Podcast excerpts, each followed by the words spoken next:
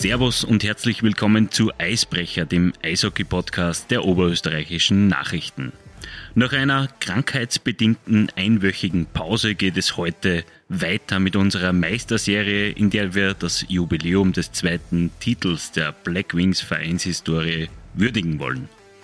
Wir haben heute das Vergnügen, mit Daniel Mitterdorfer zu sprechen. Der Ex-Verteidiger der Black Wings hat in der Meistersaison alle 67 Spiele für die Linzer bestritten und dabei drei Treffer und vier Vorlagen beisteuern können. Er ist von vor der Saison aus Salzburg nach Linz gewechselt und hat insgesamt viereinhalb Saisonen für die Black Wings an der unteren Donaulände gespielt. Nach einem Gastspiel bei Leki in der zweiten finnischen Liga und einer Saison in seiner Heimat beim HC Innsbruck hat Mitterdorfer im Sommer 2017 seine Profikarriere beendet. Seither spielt er fünf Spielzeiten beim EHC Kundl in, im österreichischen Eishockey-Unterhaus. Servus Daniel und danke schon einmal im Voraus für deine Zeit. Wie geht's dir denn aktuell? Ja, Markus, erstens einmal danke, dass ich da dabei sein darf. Bedeutet mir nämlich sehr viel nach so einer langen Zeit, abseits des Linzer Eishockeys, mal mit dem Thema wieder konfrontiert zu werden. Muss man sagen, ist eine außergewöhnliche Situation. Und ja, danke, im Großen und Ganzen geht's mir sehr gut und freue mich, dass wir heute ein bisschen ratschen dürfen. Ja, die Freude ist ganz auf unserer Seite natürlich. Du, ich, ich, ich fange mal an äh, mit, mit deinem, deiner Gegenwart, deiner sportlichen Gegenwart. Du spielst im Eishockey Unterhaus nach vier Jahren in der vierthöchsten Liga, der Tiroler Liga. Habt ihr in Kundl heuer in der ÖEL, der dritthöchsten Spielklasse, gespielt. Ihr seid bis ins Viertelfinale gekommen und da in einer Best-of-Two-Serie gegen die Althofen Rhinos ausgeschieden. Wie zufrieden bist du denn mit der Saison? Ja, durchschnittlich zufrieden. Natürlich haben wir mit Kunnel äh, ein höheres Ziel angestrebt, aber ich glaube, die letzten zwei Saisonen seien durch Covid sehr, sehr geprägt gewesen und wir haben ein bisschen zum falschen Zeitpunkt sehr viele Ausfälle gehabt und im Großen und Ganzen hat die Mannschaft jetzt nicht vielleicht so zusammengefunden, wie es sein hätte können. Soll aber keine Ausrede sein. Es seien andere Mannschaften sehr, sehr stark aufgetreten heuer.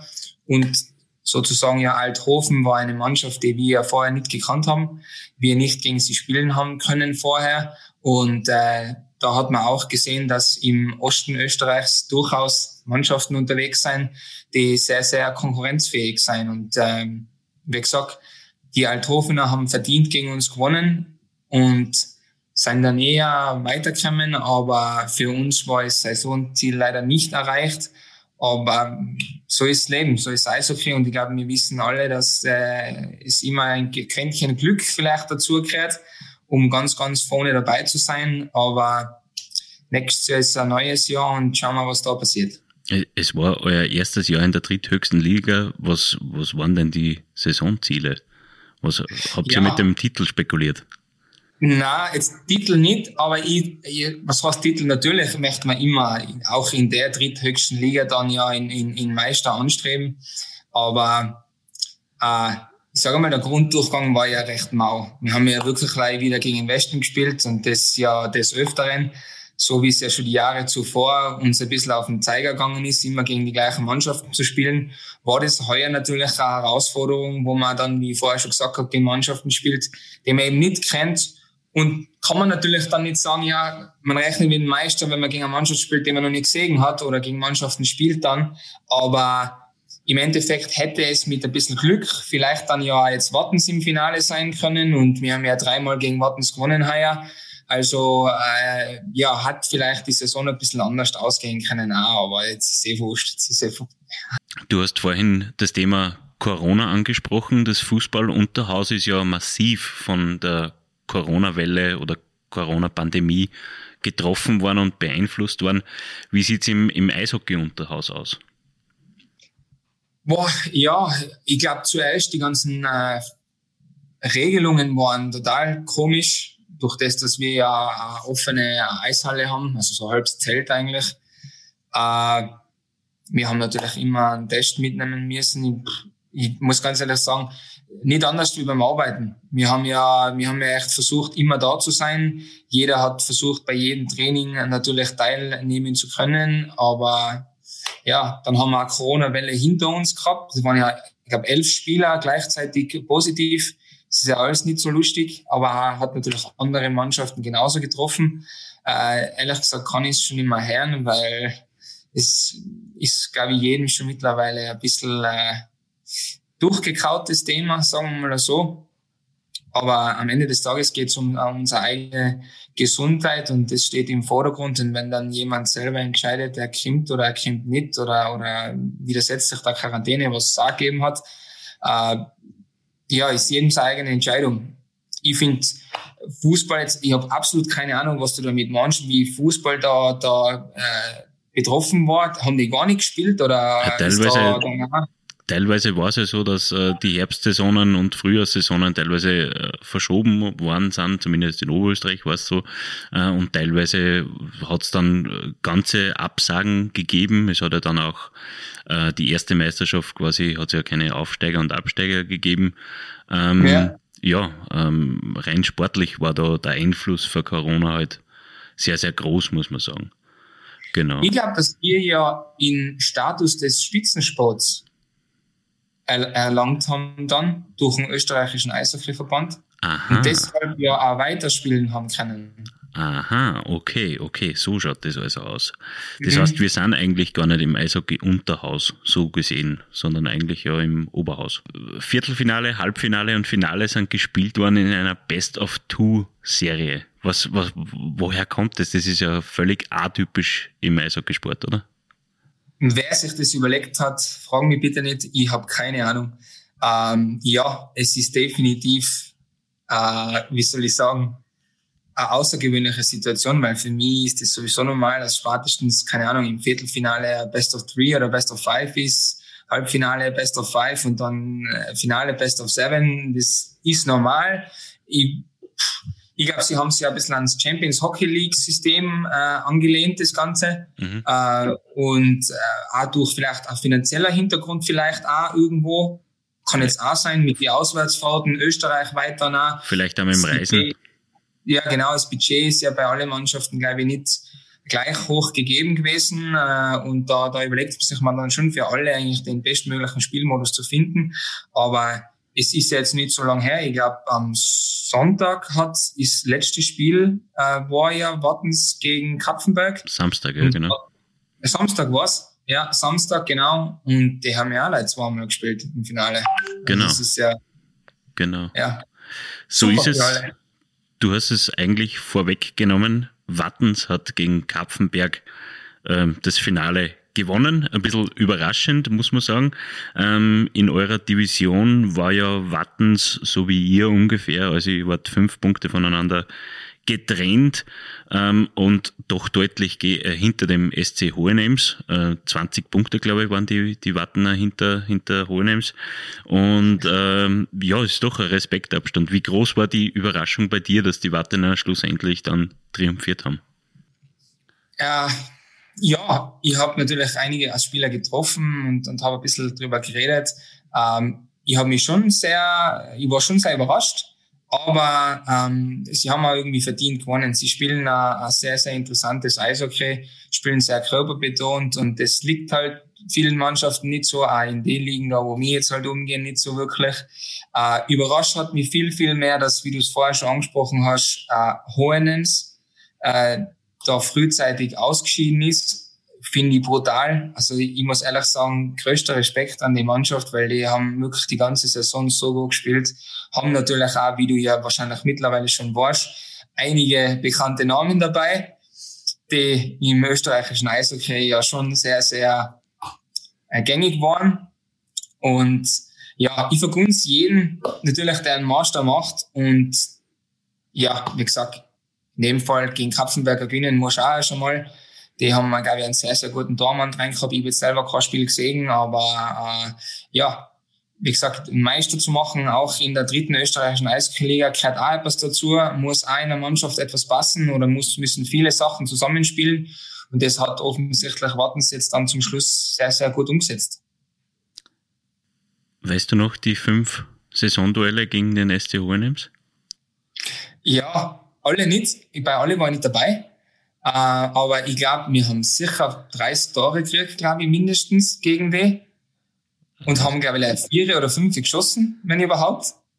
Ähm, vier, vier geschossen, warte, lass mich kurz rechnen. Vier geschossen, 18, 23, 31 gekriegt. Ja, richtig. Ja. Ähm, fünf Duelle mit Hohenems, 1 zu 10, 1 zu 4, 2 zu 4, 0 zu 5 und 0 zu 8.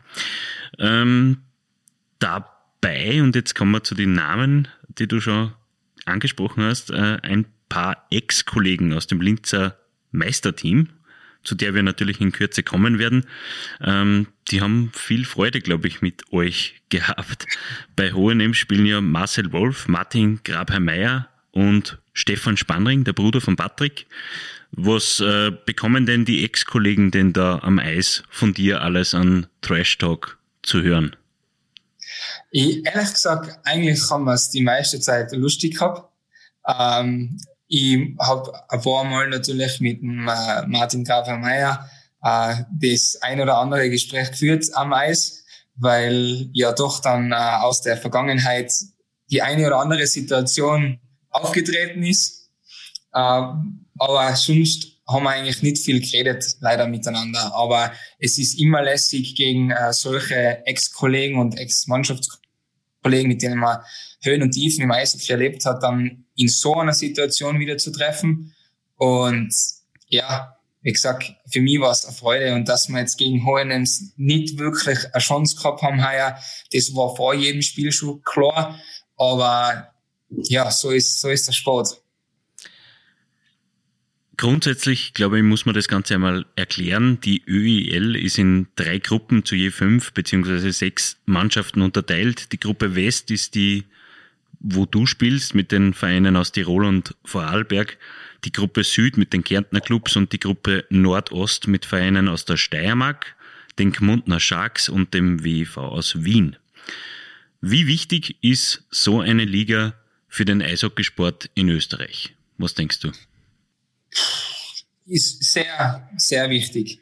Ähm, ich denke, dass speziell jetzt solche Spieler wie ich oder ähm, andere Namen, die du schon genannt hast, ähm, wollen auf einem gewissen Niveau nach ihrer professionellen Karriere Eishockey spielen. Und da bietet sich halt so eine österreichweite Liga schon sehr, sehr positiv an, weil es einfach bundesländerübergreifend zu Konkurrenzkämpfen äh, zu Konkurrenzkämpfe geht, die man halt dann so normalerweise nicht hätte. Und speziell so wie bei uns in Tirol gibt's nicht viele Vereine, die auf dem Niveau spielen wollen. Äh, seien einfach die Mannschaften sehr limitiert. Ist auch eine finanzielle Frage. Aber ich glaube, es wird nicht mehr lang dauern. Ich schätze mal drei, vier, fünf Jahre, dann wird einmal der ältere Stamm in uns, ich rede jetzt nur vom Westen, wegbrechen. Und dann hoffe ich, dass die Vereine früh genug dafür gesorgt haben, dass auch in diesen Mannschaften Spieler und junge Einheimische daherkommen, die die Möglichkeit haben, auf dem Niveau zu spielen. Und das war ja bei uns früher nicht anders. Ich kann mich erinnern, mit 16, 17 hat es ja Kooperationen gegeben mit Elite-Liga-Vereinen, wo wir dann noch zusätzliche Eiszeit bekommen haben. Und das war damals schon sehr, sehr wichtig. Und speziell bei uns in Kundl äh, wird auch tolle Nachwuchsarbeit betrieben, aber trotzdem leider den Einheimischen noch ein bisschen so die, die, die Chance verwehrt, in der höheren Klasse mitzuspielen. Und ich hoffe, das wird in den nächsten Jahren besser. Wie bist du denn mit deiner persönlichen Saison zufrieden? Du ähm, bist mit acht Scorerpunkten aus 14 Partien. Was hast du zufällig auswendig, wo du ungefähr in der Scorerliste liegst? Ich habe absolut keine Ahnung. Platz 115. Ähm, da geht nur ein bisschen was nach oben. Ja, ja, das, das, das glaube ich sofort. Also, ich muss ehrlich sagen, ich war ja nie so unbedingt der, der Torjäger oder ja. der Scorer, genau. Aber habe natürlich schon bessere Saisonen hinter mir gehabt mit ein bisschen mehr Tore, auch durch das, dass ich ja immer im Powerplay gespielt habe und so. Aber für mich ist das ehrlich gesagt nicht mehr so wichtig. Ich hab, ich bin Spaß an der an der Zeit, die ich mit meinen wirklich äh, zum Teil ja echt engen Freunde verbringen darf und das mehrere Male die Woche. äh, und genieße mehr oder weniger die Zeit. Auch wenn es oft sehr anstrengend ist, neben der normalen Arbeitstätigkeit, äh, dann doch nur zwei, drei, vier Stunden äh, deiner Freizeit dann aufzuwenden, äh, wohin zu fahren, um zu trainieren oder eben dann eben noch ein Spiel zu haben oder so. Für mich steht das jetzt eigentlich nicht mehr so im Vordergrund. Für mich geht es wirklich nur mehr um den Spaß und ob ich dann jetzt acht oder neun Punkte habe oder 15 ist mir eigentlich total wurscht. Äh, aber wie gesagt, du hast absolut recht. Für die nächste Saison sollte ich noch spielen, habe ich sicher Luft nach oben. So, und weil man vom Eishockeyspielen im Eishockey-Oberhaus, muss man jetzt sagen, leider nicht leben kann, braucht es einen Brotberuf. Was machst du denn aktuell im Brotberuf? Der Brotberuf, ja, ich bin aktuell, wo ich wirklich mein Brot verdiene, äh, bin ich Rauchfangkehrer, also in der Firma von meinem Vater. Und das ist eh schon das dritte Jahr, glaube ich, sowas in der Richtung. Habe jetzt in Gesellen abgeschlossen und strebe jetzt dann eben in nächster Zeit den Meister an. Und ja. Das ist ja doch sehr interessant. Wie, wie, natürlich die Firma vom Vater, aber, aber wie kommt man, wie kommt man, wie, wie, wie, wie geht da, da die, diese Transition vom Eishockey-Profitum ins, ins Berufsleben dann? Ja, am Anfang bin ich ganz ehrlich und ich glaube, das so geht's viele, habe ich mich mit der Gesamtsituation schon ein bisschen schwer dann, weil du doch als, als Profi jahrelang dein, dein Lebensstil und deinen Lebensrhythmus gehabt hast, den du halt einfach im normalen Berufsleben nicht hast.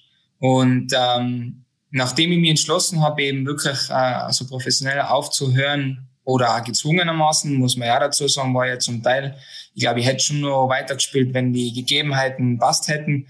Aber ich muss ganz ehrlich sagen, mir geht's jetzt sicher um einiges besser als vorher, weil doch viele Spieler vielleicht nicht drüber reden, aber jährlich immer die, das Bangen um einen Vertrag, das hat man dann am Schluss auch nicht mehr so taug und nicht zu wissen, wo man nächstes Jahr ist oder sein könnte, ähm, muss man mögen.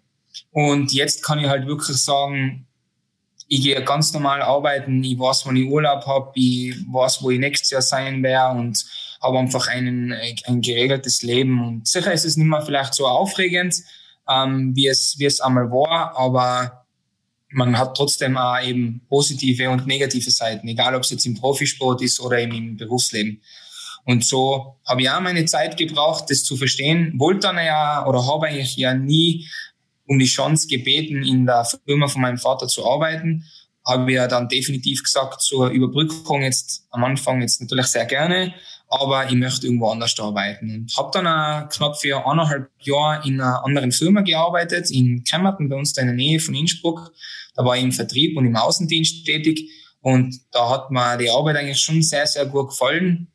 Aber am Ende des Tages war dann Not am Mann in der Firma und habe mich aber dann selber dazu entschieden, dass ich sage, ja passt, ich habe jetzt einmal eine andere tolle Firma gesehen, ich habe äh, andere Menschen kennenlernen dürfen, habe dort meine Erfahrungen mitnehmen dürfen und gehe aber jetzt den Schritt, dass ich bei uns im Familienunternehmen einfach Fuß fasse. Und die Entscheidung haben meine Eltern mir nie abgenommen, sagen wir mal so. Sie haben sie, sie, haben sie nie äh, herbeigerufen, sondern ich mich wirklich selber dazu entschieden und das wollten sie ja immer.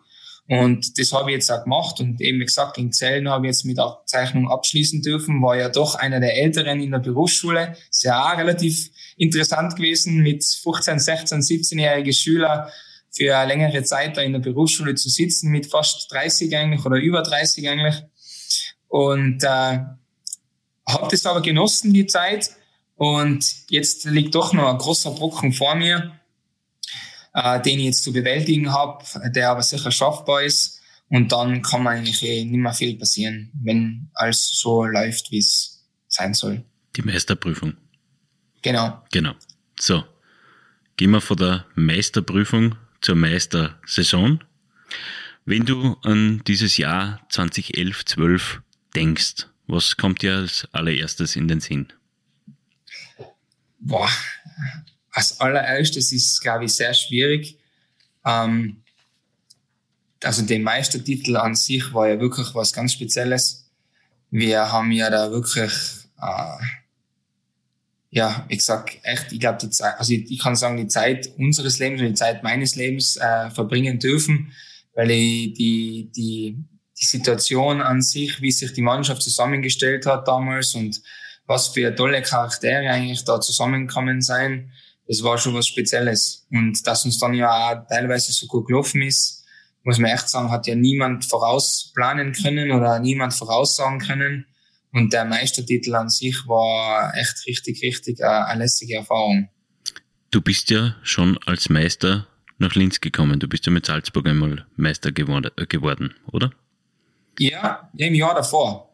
Äh, wie, wie, wie, unterscheiden, wie unterscheiden sich da die, die, diese zwei Jahre? Was, was hat für also, dich den größeren Stellenwert? Boah, größerer Stellenwert, also jetzt im Nachhinein natürlich definitiv links, weil ich doch längere Zeit meines Lebens mit der Stadt oder in der Stadt mit der Mannschaft und auch einfach für den Verein verbringen habe dürfen.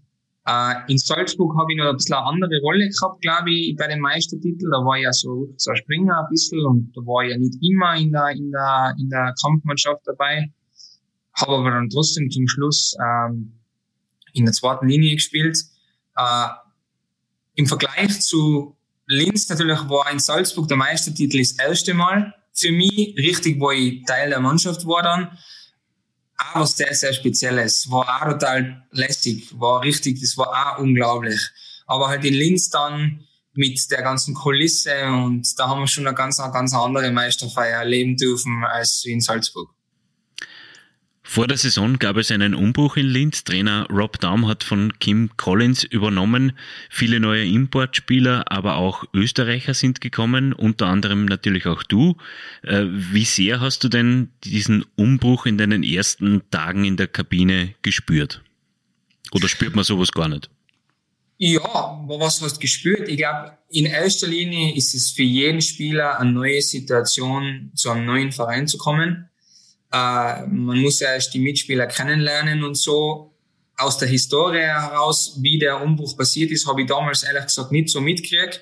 Ich habe natürlich schon gewusst, dass plötzlich sehr, sehr viele neue Spieler in die Mannschaft kommen. War aber zur damaligen Zeit jetzt für mich nicht so wirklich das Thema, weil äh, wenn jetzt ein Phil oder ein Robert denkt, die ja schon mehrere Jahre da in der Mannschaft dann dabei waren, oder auch der Baumi war ja auch schon länger da, äh, es ist natürlich, oder der Obi, das sind ja viele Spieler auch da gewesen, die da wirklich ja schon mehrere Jahre in der Mannschaft verbracht haben. Für mich war es nichts Neues. Ich, wie, ist es gleich wie immer, wenn du zu einer neuen Mannschaft kommst, brauchst du eine gewisse Zeit, bis du dir mal äh, ans Umfeld gewöhnst und alle Leute kennenlernst. Aber für mich war das, wie gesagt, nicht so schlimm eigentlich. Woran du dich wahrscheinlich auch gewöhnen hast müssen, war das neue System von Trainer Rob Daum. Da haben wir von deinen Vorrednern gehört, dass das manchem äh, ziemliches Kopfrauchen bereitet hat. Wie war das bei dir? Ja, kann ich mich nur anschließen. Es waren sicher in relativ kurzer Zeit viele Informationen. Jetzt nicht, dass das für einen Profi ein Problem sein sollte, aber durch das, dass doch ein neuer Trainer dir neue Sachen beibringen möchte und natürlich sein Spielsystem so gut als möglich versucht zu erklären, äh, war das schon eine außergewöhnliche Situation, ja. Das hat ein Professor außerhängen lassen, ja. Stimmt es, dass er Nachhilfe gegeben hat am Nachmittag nach dem Training? Der Rob? Ja. Boah, ich, kann sein. Wird sicher sein. Ich weiß es ehrlich gesagt nicht mehr. Hat's, hat's, hat's Nachhilfe gegeben? Ja, angeblich seid ihr dann Nachmittag nur, nur beieinander gesessen, um das vom Vormittag quasi nachzubesprechen, ähm, ähm, was, was, was er sich vom System erwartet und das System weiter zu lehren, quasi. Also ich glaube, in der Anfangsphase kann sicher sein, dass er da das ein oder andere extra Meeting dann abgehalten hat mit uns, dass wir es vielleicht wirklich verstehen. Aber ja, so, also eingebrennt hat sie, haben, haben sich die nachmittags externen Meetings jetzt nicht bei mir. Also ich Krass. kann jetzt nicht mehr im Nachhinein sagen, ob die jetzt positiv waren oder negativ. Ich, es waren sicher, wie ich schon gesagt habe, sehr, sehr viele Informationen, äh, was wir ja dann auch schlussendlich gut gemacht haben. Muss man ja sagen, es hat ja, es hat sich ja bewährt. Also die Spielsysteme an sich mit dem Positionsspiel und mit dem speziell jetzt, wo ich ja für mich sehr, sehr viel dran gearbeitet habe dürfen, ja am Aufbau, ähm, war ja wirklich, hat dann top passt mit dem passenden Center dazu, waren das ja wirklich Spielzüge, die ja dann definitiv funktioniert haben. Äh, also er hat schon einige Sachen gut gemacht, ja, mit uns.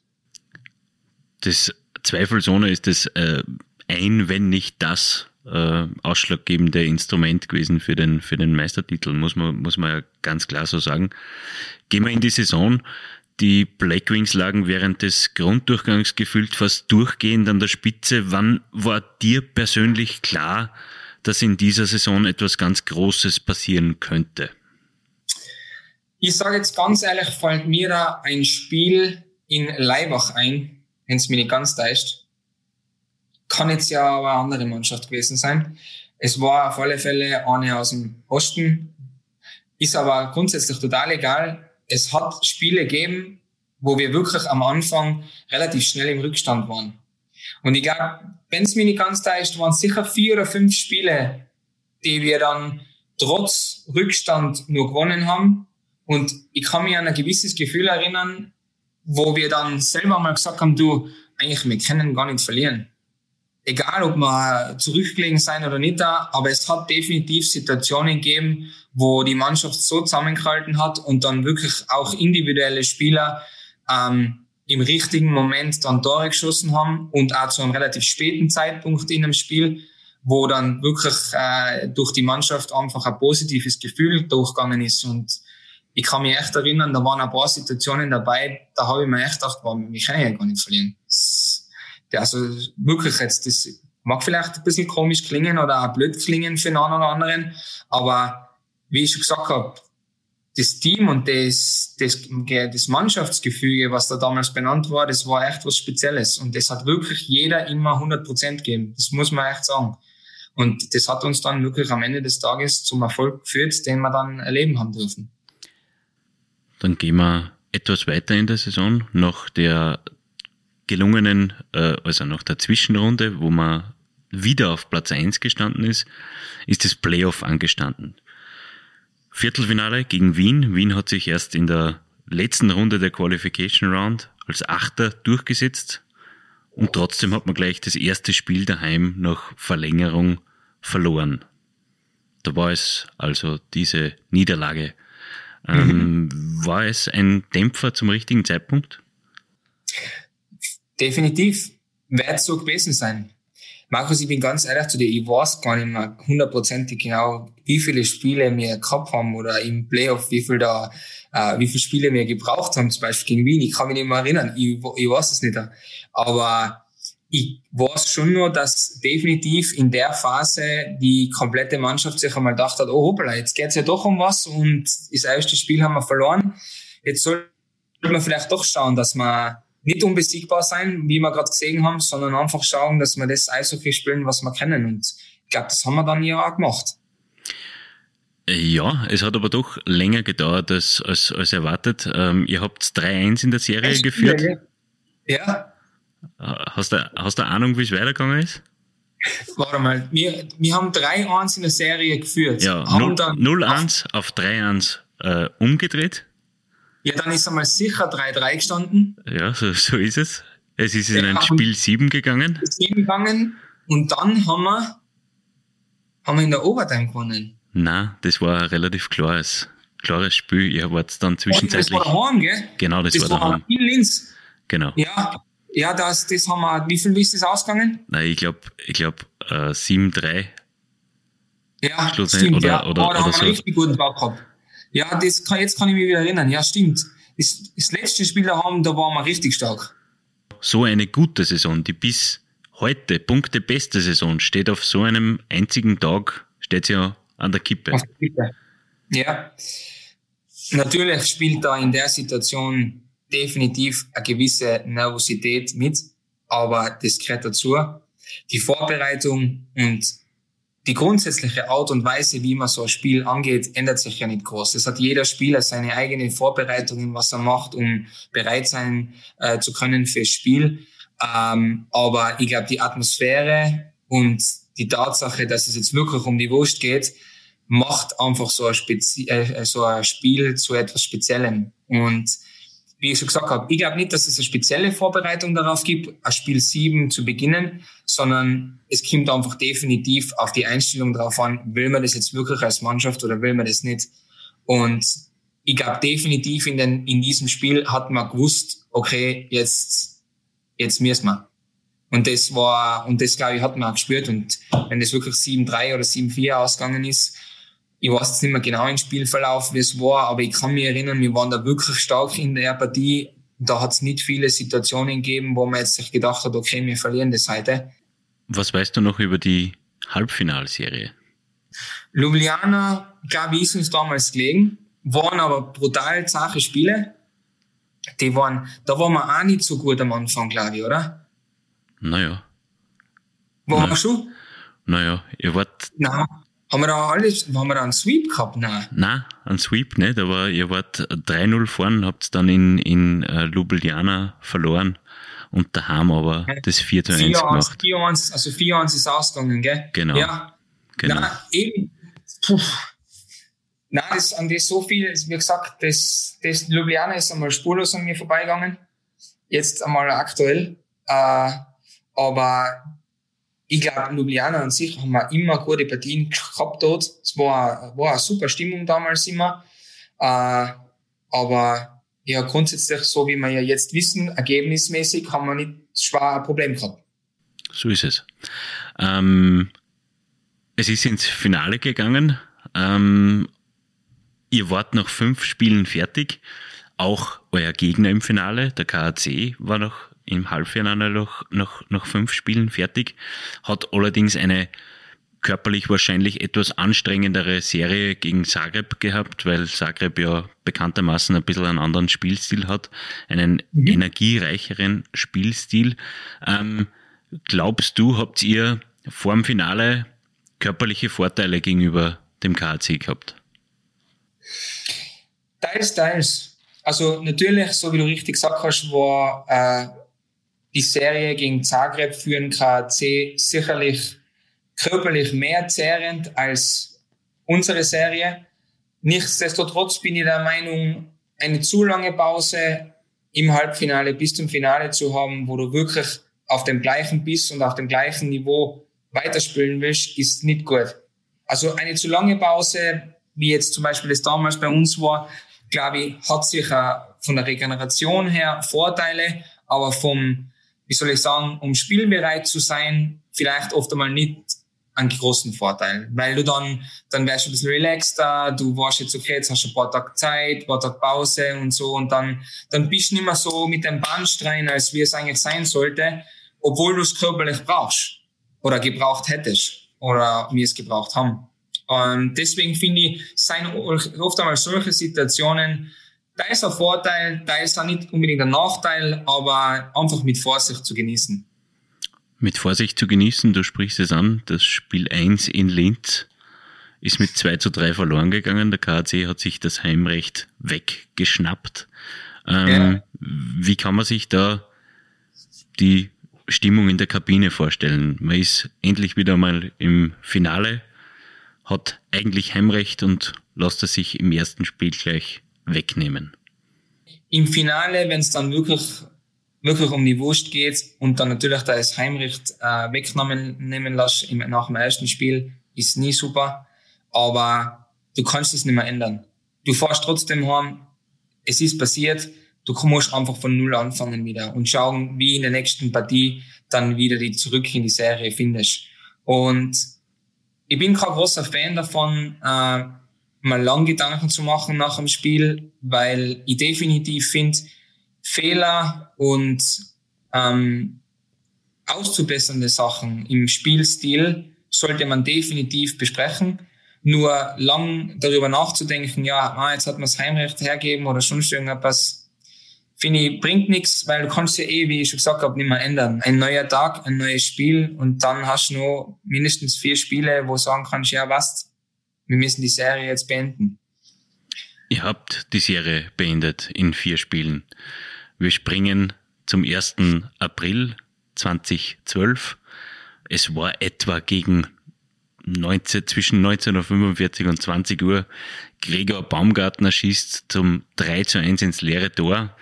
Jetzt haben wir von deinen Vorrednern schon gehört, manche haben das gar nicht mitbekommen, dass die Scheibe ins Tor gegangen ist. Wie ist es dir gegangen? Na, ist genau gleich, also die Situation habe ich genau gleich empfunden wie meine Vorredner. Ist auch ziemlich witzig, weil ich glaube, in der, ich weiß nicht, wie lange es dauert hat, aber danach im Sommer mal oder im Jahr drauf oder zwei Jahre drauf, ich kann mich jetzt nicht mehr genau erinnern, haben wir dann ja äh, so ein, das Highlight-Video, das habe ich ja übrigens, glaube ich, sogar bei der Hand, wenn es mich ganz täuscht. Oha, jetzt, jetzt kommt's aber. Daniel Mitterdorfer ist vorbereitet. Er trinkt aus einem äh, Black Wings Becher, das muss man an dieser Stelle zu, dazu sagen. Und er hat diese ominöse Servus TV DVD, die es beim Podcast von Martin Pfanner übrigens zum Gewinnen gibt. Wir haben die bis heute noch nicht, ja. Ich weiß nicht warum. Nein, ich weiß nicht warum, aber da, da, da muss ich den Martin einmal fragen. Ähm, der Martin Pfanner von Puls 24, muss man erklären, ähm, macht auch ein Hockey-Spezial in seinem Hockey O'Clock Podcast ähm, zum Linzer Meistertitel. Die Serie heißt Flying High und aktuell, glaube ich, war Daniel Oberkofler zu Gast. Prädikat empfehlenswert aus, von unserer Seite, weil man kann gar nicht genug über den Linzer Eishockey-Meistertitel, den zweiten, äh, hören. Genau. Ähm, das nur an dieser Stelle. So, Daniel. Der richtige ja. Daniel. Nicht der Oberkofler, sondern der Mitterdorfer. ich habe die Situation, wie wir vorher schon gesagt haben, gleich im Kopf gehabt. Der Baumi hat definitiv noch versucht, auf alle Fälle das Tor zu schießen. War zu dem Zeitpunkt ja nicht unbedingt notwendig, aber war ja da. Brauchen wir nicht drüber diskutieren. Äh, aber ich glaube, in dem Moment hat jeder einfach nur die ganze Freude und die, wie soll ich sagen, die Anspannung fallen lassen und dann hat eigentlich wirklich jeder realisiert, ja, wir haben wirklich den Meistertitel gewonnen. Ja, aber wann, war, wann ist es dir bewusst geworden, dass es nicht 2-1 ausgegangen ist, sondern 3-1?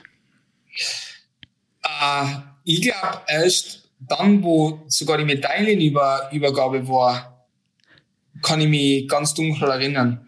Ich hab's, weil es war ja auf der Anzeigetafel logischerweise oben, aber keiner von uns hat ja wirklich das Tor quasi gefeiert oder bejubelt, sondern einfach nur, dass wir gewonnen haben und dass wir einen Master gemacht haben. Äh, also ist ein bisschen in der Situation untergegangen und deswegen habe ich die DVD jetzt äh, gesucht, weil ich mich an den Moment erinnern kann, wo das ja dann wirklich passiert und wir dann ja doch äh, kurz darüber lachen haben können, wie akribisch der Baumi dann das da noch geschossen hat und das aber leider keiner mitgekriegt hat, dass das wirklich da war. Und ja, ein schöner Moment, an dem man zurückdenkt, äh, muss ich wirklich sagen, weil es waren ja doch sehr, sehr viele Österreicher beteiligt damals in der Mannschaft, die eigentlich einen großen Teil dazu beigetragen haben, dass die Mannschaft so angenehm und so harmonisch, da jetzt fast schon sagen, ähm, diesen Weg gemeinsam bestritten hat. Und in dem Moment, wo wir dann Master wurden sein, war wirklich nur Freude eigentlich zu verspüren. Und das war ein sehr, sehr tolles Gefühl. Pokalübergabe auf dem Eis, Feier mit den Fans und dann weiter in die Tabakfabrik und in die Innenstadt. Kannst du uns ungefähr mitnehmen, was da alles auf euch eingeprasselt ist? Was, was, was fühlt man da? Also ich muss ehrlich sagen, ich glaube, unser Meisterfeier an sich hat ja knapp eine Woche gedauert. eine Woche? Äh, behaupten böse Zungen, ich, ich war auf alle Fälle, glaube ich, überall dabei. Äh, ich glaube, der Moment an sich, wo wir da in die Kabine zurückkommen sein vom Eis, wo du noch wirklich in der Montur bist und jeder, jeder hat wirklich realisiert, hey, du bist ein Master, das war wirklich sehr, sehr außergewöhnlich. Ähm, und ja, danach, wo es dann in der Bakterfisch, ich kann mich erinnern, ich glaube, der Schulze hatte überhaupt nur die Eishockey-Montur angehabt. Also der hat sich ja gar nicht ausgezogen. Ähm, ich, ich muss ehrlich sagen, da waren so, so viele Momente dabei, oder wo wir mit dem Bus gefahren sind dann am Hauptplatz. Mit dem Doppeldecker. Das war ja, das war ja, das war ja auch unglaublich. Es waren viele Momente dabei, wo ich, wo, wo ich wirklich genießen habe können und wir alle als Mannschaft genießen haben dürfen. Also da, da haben wir nichts auslassen. Ne? Du hast es angesprochen, die Meisterfeier auf dem Hauptplatz, die war ein paar Tage später enorm gut besucht. Der ganze Hauptplatz war voll. Äh, die ganze Stadt war stolz auf euch. Wie lange dauert es, bis man das Ganze wirklich realisiert hat, was man da jetzt geschafft hat? Schafft man das am selben Abend? Schafft man das bis zur Meisterfeier? Schafft man, braucht man da einmal eine Zeitabstand vom Eishockey? Wie, wie, wie ist das? Definitiv. Ich glaube, das vielleicht können das nicht alle bezeugen oder so, aber so die ersten paar Stunden nach dem wirklichen äh, Sieg oder nach, dem, nach der Meisterfeier ist man einfach auf einem Hoch, wo man eigentlich keine Gegner hat. Man, man, man hat nur Glücksgefühle, man ist leicht betrunken, man feiert mit eigentlich mit den Mannschaftskollegen, mit denen man Höhen und Tiefen äh, durchlebt hat in der Saison und so richtig realisiert habe ich es, glaube ich, damals, damals erst, wo, wo wir die Pokale äh, kurzzeitig einmal privat da haben, haben dürfen. Und wie dann eben, boah, ich glaube, der EB, was damals nur EBL? Ich glaube schon, ja, ja, ja. EBL-Meister und der österreichische Meister, ja, waren ja zwei Pokale, die sind dann einmal bei mir im Wohnzimmer gestanden und dann bin ich mal so auf der Couch geguckt und gedacht, ja, cool. Also das sind so, ich glaube, die Momente, wo dann der ganze Trubel einmal weg ist und so, wo man dann ein bisschen zur Ruhe kommt nach der ganzen Partyzeit, muss man ja ganz offen und ehrlich sagen, äh, wo man dann echt realisiert, ja, man, man hat wirklich als Profi äh, die höchstmögliche, äh, den höchstmöglichen Titel in dem Land äh, erreicht und das, das ist wirklich sehr, sehr speziell. Vom Raphael Rotter zum Beispiel gibt es ein Foto, wie er den Pokal mit ins Bett genommen hat. Was, was, was hast denn du angestellt mit dem Pokal? Ja, das, das, nein, der Pokal hat es bei mir nie mit ins Bett geschafft. Ähm, aber definitiv ähm, waren ein paar Freunde meiner Familie einmal da zu der Zeit, wo der Pokal eben bei mir daheim gestanden ist und haben halt dann so die Zeit genießen können, weil im Pokal selber haben wir ja in der Meisterzeit, ich glaube, überall hin mitgenommen. Äh, der war, hat uns wirklich begleitet. Ich kann mich da ans Josef relativ gut erinnern, wo wir den Pokal, glaube ich, dann leider ein bisschen beschädigt gehabt haben. Durch natürlich den Transport und so weiter und so fort. Also da war auch kein Verschulden dabei. ähm, aber na, das, wie gesagt, ich glaube jetzt so die Pokale oder auch die Medaille sind für mich ein bisschen nebensächlich. Mir hat wirklich am meisten an der Situation einfach gefallen, dass, dass man gemerkt hat, dass es der Stadt Linz extrem wichtig war, wie erfolgreich wir sein haben können in dem Jahr. Und auch sportlich, glaube ich, fürs Eishockey in Linz selber hat das schon einen enormen Schub gemacht damals. Und da ein Teil davon gewesen zu sein, ist echt äh, eine tolle Erfahrung. Und das kann ich nur jedem wünschen, der das einmal anstrebt, ähm, Profi zu werden, auch wenn ich weiß, dass es in der aktuellen Zeit ein bisschen schwierig ist, dort jetzt Fuß zu fassen, aber das zu erleben, mit so einer tollen Mannschaft Meister zu werden, das, das kann um, keiner mehr. Nehmen und das mein restliches Leben lang. Und das, für das bin ich sehr dankbar. jetzt habe ich zwei Fragen. Die erste ist natürlich die logische Frage, was ist denn da genau dem Pokal passiert? Bis jetzt war es mal da eigentlich aus, öf aus öffentlicher Sicht und relativ wenig. Klär uns da bitte mal auf. Ja, also ganz dunkel kann ich mir nur erinnern, dass er plötzlich äh, aus mehrere Teile bestanden hat. Viel genauer will ich da eigentlich nicht drauf eingehen. Und es ist selbst gelöst worden oder es ist ein Ersatzpokal angebracht also, das, also der hat, glaube ich, dann hat schon wieder funktioniert. Also, oder wir haben ihn, glaube ich, wieder zusammengeschraubt. Ich, ich kann mich jetzt nicht mehr so ganz genau erinnern, aber es hat ihn natürlich dann definitiv noch gegeben danach. Ähm, aber äh, es war jetzt nicht so schlimm. Also wie jetzt zum Beispiel, ich glaube, Salzburg ist es ja auch sogar am Eisen bei der Meisterfeier passiert. Wie man sieht, ist das jetzt nicht ein Pokal, den man unter der Hand tragt und der vielleicht jetzt äh, so eine Partyzeit überlebt, wenn man nicht ganz gut drauf aufpasst. Aber na, das hat schon passt. Das war kleines Hoppala und ja, es passiert die Besten. So, und die zweite Nachfrage ist äh, natürlich, du hast es angesprochen, es ist ein, ein richtiger Boom entstanden um den Eishockeysport in Linz, genau wie nach dem ersten Meistertitel 2003, ähm, wodurch ja unter anderem auch Gerd Kragel zum Eishockey, äh, Eishockey gekommen ist. Das hat er uns im Podcast verraten.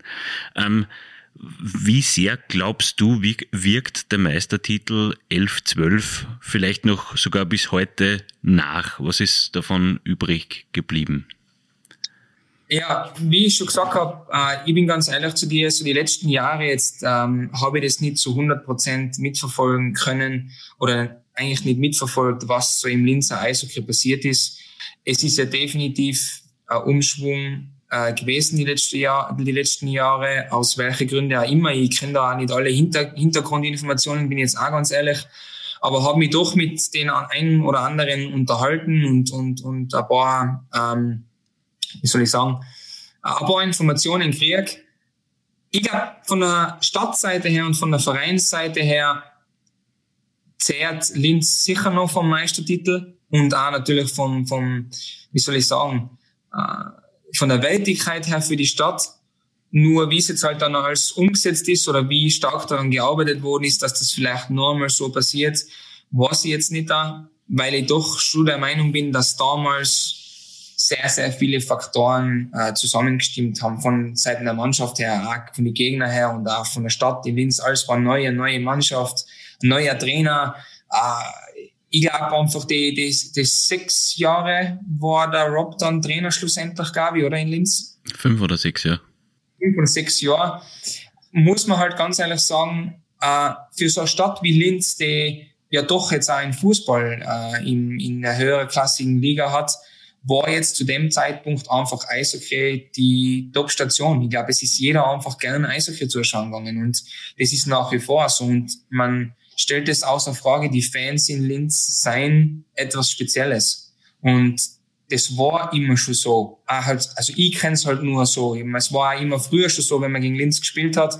Die Atmosphäre war unglaublich. Die Stadt hat gebrodelt, fast so kannst du sagen. Oder auch die Halle hat gebrodelt, wenn man, wenn man dort hinkommen ist. Und da muss man einfach sagen, die Loyalität und, und, und den Beistand, was auch die Linzer durch den Meistertitel eben die nächsten Jahre da beigesteuert haben, das muss da erst einmal wer nachmachen, weil es gibt so Vereine wie Innsbruck zum Beispiel, ich meine, das sind wir von einem Meistertitel weit entfernt, aber äh, die, die Fans sind einfach ganz andere und die geben da nicht so viel zurück wie die Linzer Fans.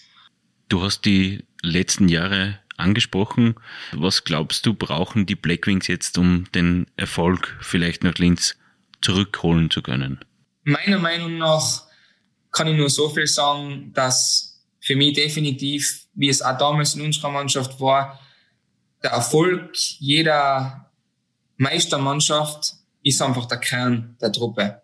Und den Kern, den ich erleben habe dürfen, mit älteren, arrivierten Spielern, mit gleichaltrigen Topspielern, mit jüngeren österreichischen Topspielern, in Kombination mit wirklich guten Ausländern, ist für mich einfach eine Situation, die wiederhergestellt werden muss.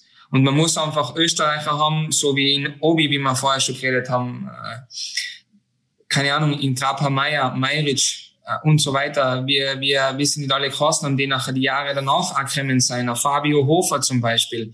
Ähm, äh, Fechtig Bernie war genauso wichtig für die Mannschaft. Also jetzt nicht im meisten Jahr, aber halt in, in, in die Jahre danach. Und da hat sich einfach ein sehr, sehr guter Kern an Österreicher gebildet und war auch damals da. Und ich glaube, dass man vier Linien braucht, auch in dieser Liga.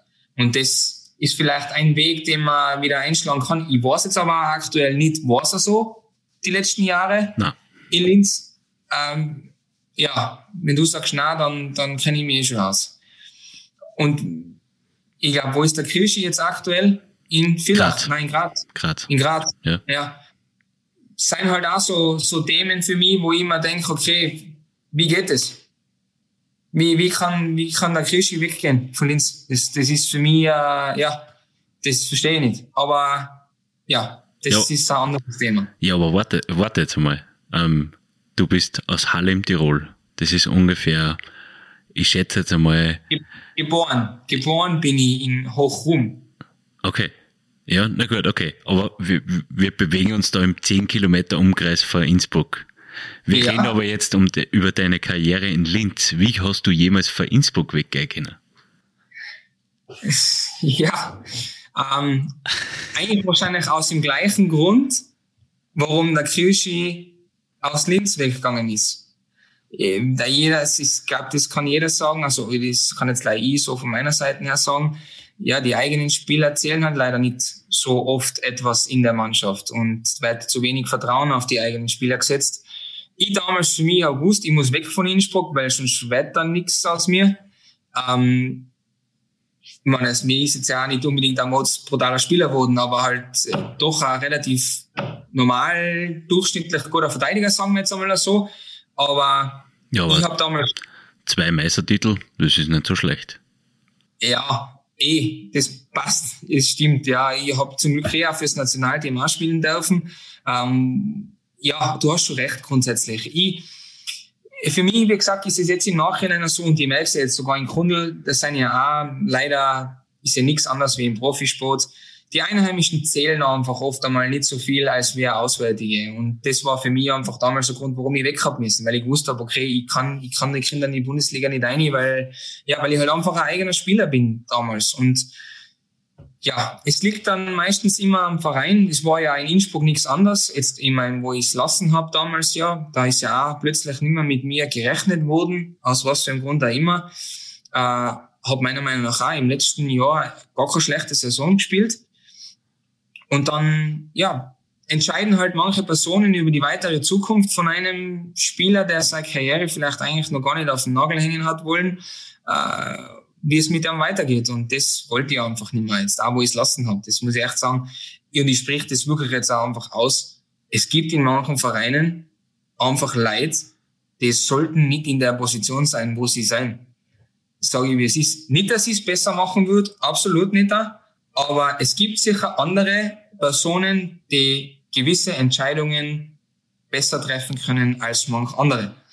Und ja, da spreche ich jetzt auch niemanden speziell persönlich an, äh, aber wie ich schon gesagt habe, äh, oft einmal brauchst du ein Quäntchen Glück oder auch einfach die richtigen Leute, damit dann deine Karriere weitergeht. Oder auch natürlich, muss ich auch ganz ehrlich sagen, vielleicht war ich einfach auch nicht gut genug. Das kann man ja ganz offen und ehrlich ansprechen. Und so wird es auch gewesen sein. Den Abschluss unseres Gesprächs bildet wie bei deinen Vorrednern ein Wordrap. Dürfen wir dich bitten, folgende, weil es der Meistertitel 2012 war, folgende zwölf Sätze zu vervollständigen. Erstens. Mein Spitzname in der Kabine war damals Mitte. Meine Aufgabe in der Mannschaft war mit Robert Lukas geocachen zu gehen. Ist das ein verkanntes Hobby von dir jetzt? Na, ja, hat mittlerweile, also schon, also ich habe, äh, also der Bobby hat uns ja wirklich da in das eingeführt. Wir sind ja wirklich bei, bei den Auswärtsfahrten nach dem Abendessen, sind wir ein paar Mal dann mit dem Bobby spazieren gegangen und dann haben, sind wir einfach Geocaches suchen gegangen. Und ja, das war, das war recht witzig. Da haben wir einmal sogar in Villach gespielt. Äh, das weiß ich auch noch. Und sind wir suchen gegangen, dann ist auf einmal die Polizei da gestanden, weil wir haben alle schwarze Trainingsanzüge angehabt, alle die schwarze Jacken, alle schwarze Kappen auch. Und wir haben bei einem Traktor, der in der Nähe von der Eishalle steht, einen Geocache gesucht und Anrainer haben die Polizei angerufen und gesagt, da seien drei, vier komische Männer mit Taschenlampen unterwegs, die wollen da sicher irgendwas stehlen. Und da seien wir da gestanden und hat die Polizei uns aufgehalten und gefragt, was wir da eigentlich tun, wer wir sein, weil wir da mitten in der Nacht Geocaches suchen. Und ja, das war recht witzig. Jetzt haben wir sogar Polizeigeschichten. Sehr, sehr schön. Nächster Satz. Abseits vom Meistertitel selbst war mein schönster Moment in der Meistersaison? Boah. Ich sage jetzt einfach, äh, so viele tolle Menschen kennengelernt zu haben. Mein Meister-MVP war? Curtis Murphy. Oh, der ist schon oft gekommen, muss man sagen. Wenn ich in der Zeit zurückreisen könnte, würde ich den Meistertitel nochmal feiern. Die legendärste Ansprache von Trainer Rob Daum war? Kann ich das sagen? Die hat nicht der Rob Daum gehalten, sondern der Schulz Fabian. Muss also in der Meisterfeier passiert sein, oder? Ja. Na, der Rob Down. Wann hat er die legendärste? Ich glaube, einmal hat er einen Mullkübel umeinander gehaut. Aber da war es jetzt nicht mehr, gegen wen das war. Ja, da braucht man noch was. Ja, ich meine, ich würde sagen, den nach dem Spiel. Ich glaube, nach dem, nach dem fünften Spiel. Auch eine Antwort, die wir schon gehabt haben, die muss wirklich sehr, sehr legendär gewesen sein. Ähm, gerät. bitte? Er hat gerät. Er hat geweint. Er hat geweint, ne, dann, dann weiß man, wie emotional das Ganze, das Ganze für ihn natürlich auch war. Ähm, ein lustigeres Thema, ähm, der Topscorer bei der Meisterfeier war. In welcher Hinsicht? Naja, äh, getränketechnisch, da ich jetzt mal sagen. Ach so. Boah. Ja, das war der, Top, der Topscorer der Meisterfeier war sicher der Schulze. Den haben wir übrigens auch schon im Podcast gehabt, kann ich da nur empfehlen, muss ich sagen. Ja, das muss ich anhoffen. Äh, mit diesem Mitspieler von damals würde ich heute gerne wieder auf ein Bier gehen. Keinen speziellen mit viele. Dafür würde ich den Meistertitel eintauschen. Für nix. Das Beste an Eishockey im April ist? Mit kurzer Hose in die Eishalle gehen. Linz ist für mich bis heute. Eine zweite Heimat. Für die Linzer Eishockey-Zukunft wünsche ich mir einen erfolgreichen Weg zum nächsten Me Meistertitel. Das wären, waren doch sehr schöne Schlussworte. Danke, dass du dir die Zeit genommen hast, Daniel. Das war also Teil 6 unserer Podcast-Staffel zum zehnjährigen Jubiläum des zweiten Linzer Meistertitels. Die weiteren Teile sowie alle vorigen Gespräche finden Sie auf nachrichten.at slash blackwings. Ich möchte mich an dieser Stelle noch für die Aufmerksamkeit bedanken. Wenn es Ihnen gefallen hat, würden wir uns über ein Abo auf Spotify, Deezer, Google Podcast, Apple Podcast und Amazon Music freuen. Und wenn Sie Verbesserungsvorschläge für uns haben, dann bitten wir um ein E-Mail an podcasts.nachrichten.at. Wir würden uns freuen, wenn Sie uns im Auge und im Ohr behalten und wünschen eishockeyreiche Tage. Auf Wiederhören.